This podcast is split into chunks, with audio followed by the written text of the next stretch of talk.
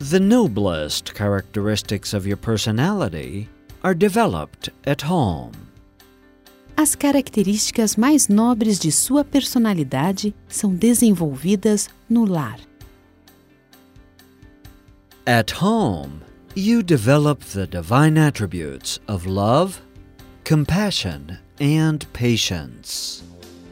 No lar, você desenvolve os atributos divinos de amor, compaixão e paciência. The home is a refuge against the evils, threats, and dangers of the world. O lar é o refúgio contra os males, ameaças e perigos do mundo. Sow good thoughts and reap good actions.